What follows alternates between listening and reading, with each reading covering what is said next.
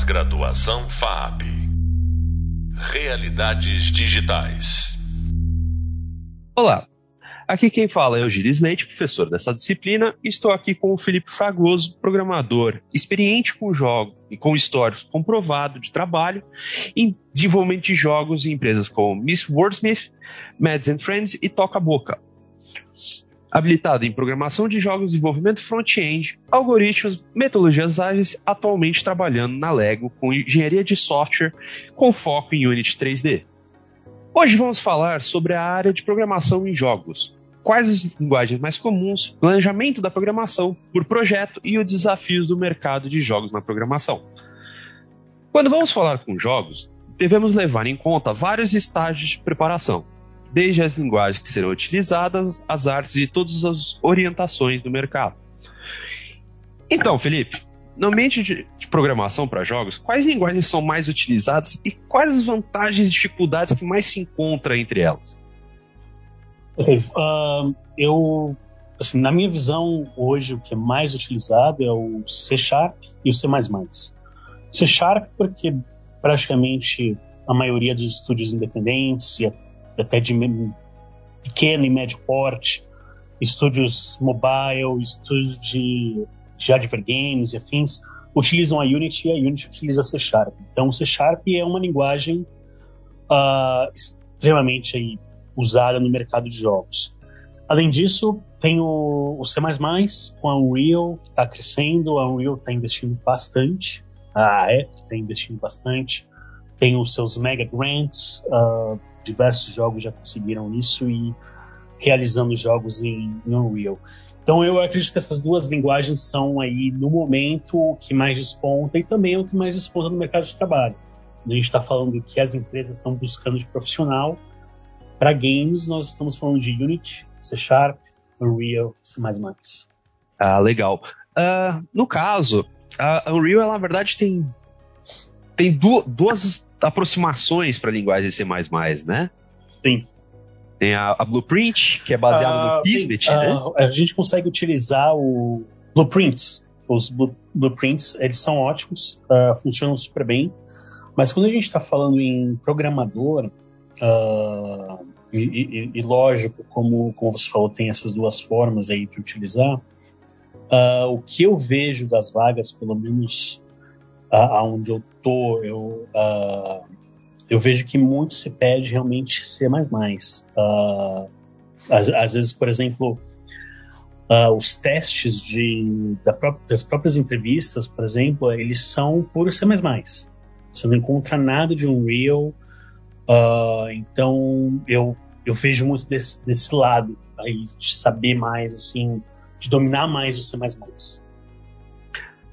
Como se, como se você não estivesse trabalhando na Unreal, como se você estivesse trabalhando, por exemplo, uh, criando qualquer tipo de software, ou, por exemplo, com STL ou, ou OpenGL, que é uma forma de se fazer jogos com C++. Uh, então, eu, eu acredito que, assim, se a pessoa, se o aluno deseja seguir mais trabalhando com Unreal, na área de programação, pegar o C++ dessa forma seria melhor, o melhor caminho. Ah, interessante. E na verdade o C também funciona para Unity, não é? Uh, você consegue fazer algumas coisas fora. Uh, por exemplo, na, na Toca Boca que você comentou que eu trabalhei, uh, a gente tinha plugins em C++, conectava, por exemplo, Photoshop, Illustrator para converter imagens para SVG e já combinava tudo e tinha umas outras coisas também que, que o C++ fazia. Então, tem alguma coisa, mas assim, quando a gente fala de, de jogos e muito pensa, por exemplo, quando a gente for falar de mecânica de jogo ou implementação de funcionalidade, afins, a gente tem que ir para o C Sharp na Unity. Não tem muito jeito. Tá. Ah, legal. Ou seja, na verdade, na Unity você funciona mais para uma edição do próprio software, né? Exatamente. E aí você também tem o detalhe da licença, né? Você tem que ter a licença do código fonte da Unity, que é C++. Você, por exemplo, tem, tem algumas pessoas uh, que, que, eu já vi, ah, eu gostaria de trabalhar na Unity.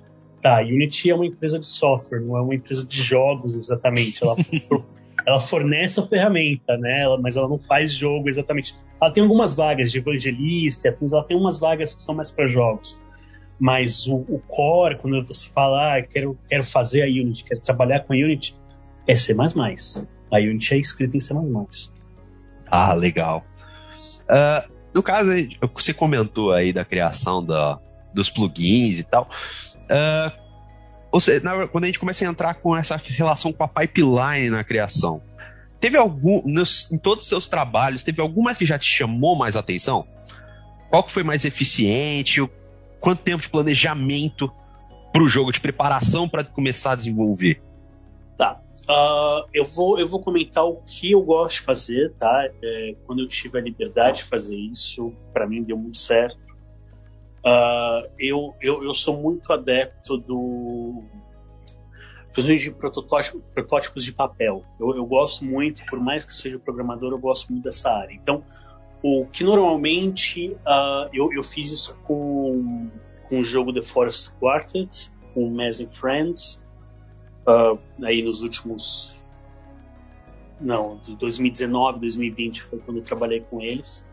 O jogo está para ser lançado até.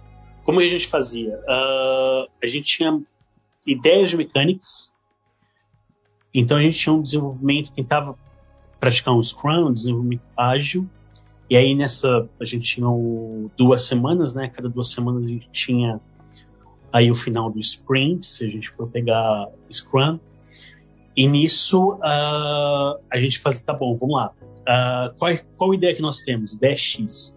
Tá, vamos implementar, vamos, vamos, vamos fazer no papel. Como que funciona essa ideia X? Vamos fazer um protótipo. Protótipo, por exemplo, a gente trabalhava com linguagem visual, até para não ficar muito louco no, no código, não pensar muito código. A gente trabalhava, por exemplo, na Unity com o Playmaker, que era muito bom. Hoje a Unity tem o Bolt, também que é muito bom. Bolt eu acho que é um pouquinho mais poderoso, por mais que o Playmaker é mais antigo e tem mais documentação, tem mais uh, informação aí na internet. Uh, e aí, feito protótipo, funcionava, a gente testava com, com pessoas, né, com, com possíveis jogadores. Tá bom, legal, funcionou, vamos desenvolver. E aí a gente desenvolvia essa mecânica, trabalhava nela, ia fazendo dessa maneira até a gente ter as mecânicas chaves, né, no nosso nós chamamos o core mecânico do jogo, e com isso a gente depois começava a implementar level design, como é que é em cada ponto, porque é um jogo de puzzle, com, com um mundo meio linear, como, como isso vai entrar no, no, jogo, né, no aspecto do jogo. Então é, essa é a pipeline de criação de jogo que eu, que eu trabalhei. Eu trabalhei em outras, por exemplo, Boca a Boca trabalhava muito com uh, equipes pequenas, então eles tinham cerca de, né, trabalhei lá, hoje devem ter mais, é uma empresa em expansão, eles tinham cerca de 200 funcionários, então a gente tinha o core, que ficava responsável por questões de back-end, DevOps, uh, engine, aí tinha as, os times de features. Então, por exemplo, eu trabalhava num time de feature que era para criar Uh, o, o, jogo é o Toca Boca Life World, que basicamente é um dollhouse. Então você tem o seu bonequinho, a criança tem o seu bonequinho no, no mundo. E aí o que eu fazia era a, a criação de duas ferramentas, que era uma para criar roupas e a outra para poder inserir diferentes personagens. Então a gente tá, tá bom, vamos criar uma nova roupa. Então como que a gente vai fazer? Então a gente tem essa equipe pequena, que eram três desenvolvedores, dois artistas e o, o, um game design e um produtor. E aí a gente conversava, por exemplo, com, com um time core quando precisava, ou conversava com outro time feature quando precisava. Então, também ter essa pipeline de times pequenos para fazer funcionalidades uh, exatas também funciona muito bem. É, assim, é algo que dá muito certo. Então, assim, pelo menos essas duas pipelines que eu já trabalhei, eu gosto muito de trabalhar com elas para fazer jogo e que funcionam honestamente. Legal. Ah, eu tenho uma, tenho uma dúvida, e essa é uma dúvida que quase todo mundo que vai começar a fazer um jogo tem. É quanto tempo de planejamento normalmente? Olha, eu. eu... De, depende, eu vou falar depende. uh, depende do se você tem um stakeholder fora ou não. Por exemplo, quando a gente está falando de jogo independente. Normalmente, jogo independente sou eu e faço o jogo que eu quero e acabou. Eu não tenho nenhum externo.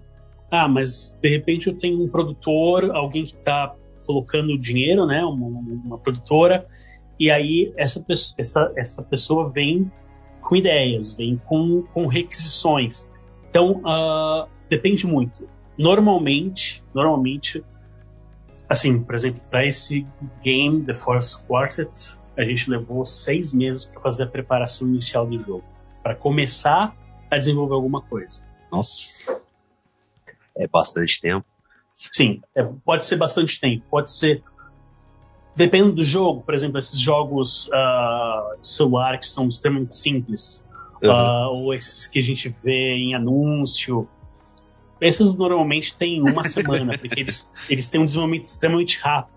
Sim. Em dois meses você está fazendo o, o hyper casual, né? E, e, até, e até, esteticamente, né? Esteticamente é, é repetitivo também. Exatamente. Esses jogos, assim, em uma semana você planejou, em um mês, no máximo, você está com o jogo quase que pronto já para lançar. Para conseguir dinheiro. Sim, exatamente. Que esse é o objetivo do, do hiper casual. Sim. Uh, no caso, nessa parte do mercado de jogos, uh, querendo ou não, a gente está tendo cada vez mais. Está tendo cada vez mais formação de pessoas que estão se formando em jogos e até muitos querem seguir essa parte da programação. E a tendência é que a gente tenha um número muito grande de pessoas, né? Nessa programação. Entretanto, todo mundo meio que aprende sempre as mesmas coisas. Uh, o que, que, você diria que a pessoa pode estudar ou como é que ela pode se focar de algum jeito para se destacar nessa parte do mercado? Eu acho que, assim, vamos, vamos lá, tem algumas coisas. Eu acho que, primeiro, falando em Brasil, né, depende do objetivo da pessoa, eu acho que o inglês é fundamental. Uh, eu já tive aluno que. Eu, eu, eu lecionava quando eu estava no Brasil, uh, e tinha aluno que não, não sabia nada de inglês. Eu falava, cara, você está uh, fazendo jogos, você precisa ter o inglês até para ler documentação e afins, ainda mais programador. Até mesmo tutoriais, uh, né? Exatamente. Uh, além disso, portfólio. Portfólio é chave. Então, assim, tem a Game Jam X que você pode participar, nem que seja remotamente. Por exemplo, uh, Game Dev Toolkit faz uma Game Jam todo ano, é um, é um canal do YouTube bem, bem famoso. Uh, essa Game Jam é bem famosa, vale a pena participar. Unity vira e mexe, tem Game Jams, uh, a Epic também, uh, tem a Global Game Jam. Então, assim, participar de, de, de, Game Jams. Primeiro, porque tem o um networking, então você conhece pessoas. Segundo, porque você está criando portfólio.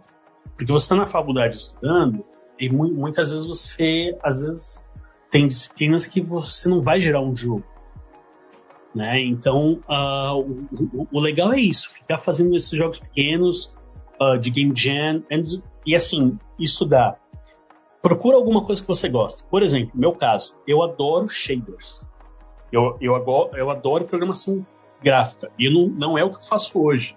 Hoje, meu trabalho uh, é refaturar código, é preparar essa, essa engine dentro da Unity que a gente está trabalhando.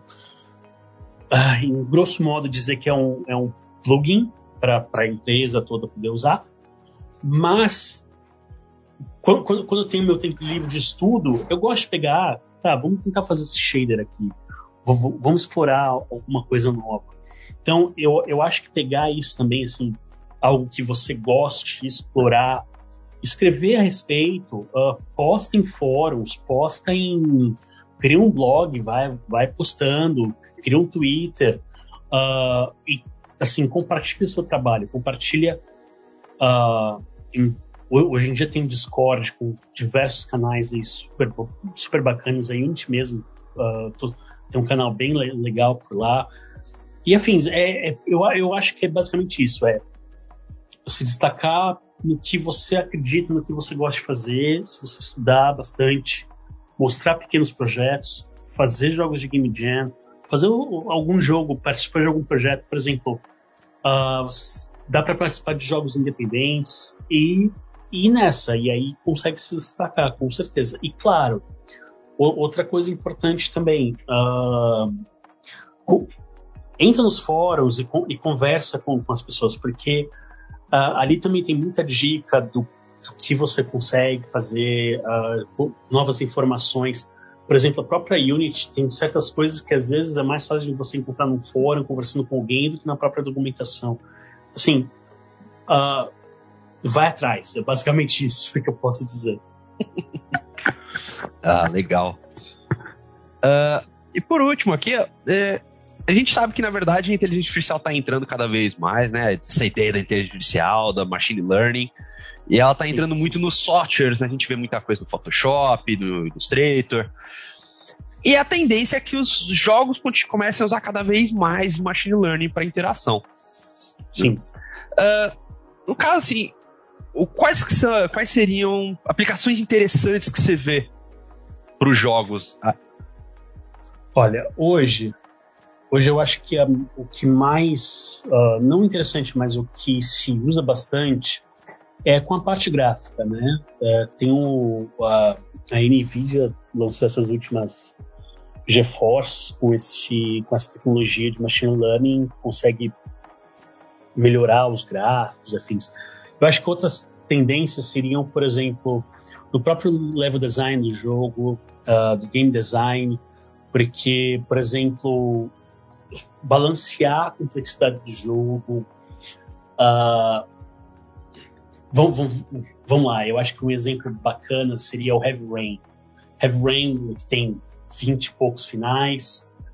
Uh, ali não tem muito exatamente machine learning, mas seria um tipo de jogo, por exemplo, um jogo de narrativa, onde você tem escolhas. Um, um machine learning que aprende com a sua escolha e aí ele modifica a história. Então, tem, tem várias, uh, várias coisas. Por exemplo, Red Dead Redemption 2, dependendo do que você faz, os seus NPCs se comportam de outra forma, porque eles estão aprendendo com o que você está fazendo. Uh, o jogo do Alien, não esqueci agora o nome. Uh, é o Isolation, né? Horror, você tinha, o Alien meio que te perseguia, ele tinha uma machine learning ali que atendia. Uh, e você, assim, e, por exemplo, coisas até simples, uh, o jogo consegue aprender qual caminho que, ma que, mais você utiliza e muda esse caminho, por exemplo. Uh, para fazer os testes no, no The Forest Quartet, a gente usou Machine Learning para saber qual o caminho que os jogadores mais utilizavam, para a gente poder uh, guiar melhor no game design o jogador para onde a gente queria. Assim, tem várias aplicações, basicamente. Poxa, realmente muito legal. É, vai, vai, dar, vai possibilitar bastante alteração, principalmente para jogos não lineares, né? Sim, exatamente. Uh, no caso, a gente começa a fazer nosso encerramento. O, o Felipe, realmente muito obrigado tá, por participar. Claro, foi um prazer. É, teria alguma coisa que você gostaria de indicar para o pessoal que quer seguir na área de jogos, para eles não se desmotivarem? para não desmotivar, uh, vai atrás, vai atrás, porque assim, eu, eu, eu, eu hoje estou relativamente onde eu gostaria, demorou bastante, mas nunca desisti. Então, assim, não desista, persiga o sonho mesmo e vai atrás que dá. É, é estudar bastante, uh, se especialize no que vocês querem, uh, leia leia artigos, leia livros, faz tutoriais, faz game jams e vai atrás, dá, dá a cara a tapa. é porque às vezes aqui, principalmente aqui no Brasil, pode ser bem desestimulante, né? Total, eu, eu entendo perfeitamente, mas eu acho que, que dá, que dá, com certeza. ah, se você é uma prova que dá, pô. Sim. Então, pessoal, você acabou de ouvir nosso podcast sobre adaptações e novas, novas linguagens com nosso convidado Felipe da Cal Fragoso. Sobre esse tema, convido você a saber mais no Hub de Leitura e no, li no livro Conceito de, de Linguagens de Programação, indicado no Hub de Leitura da disciplina. No próximo podcast, iremos abordar sobre as principais engines do mercado. Até breve. Pós-graduação FAP. Realidades digitais.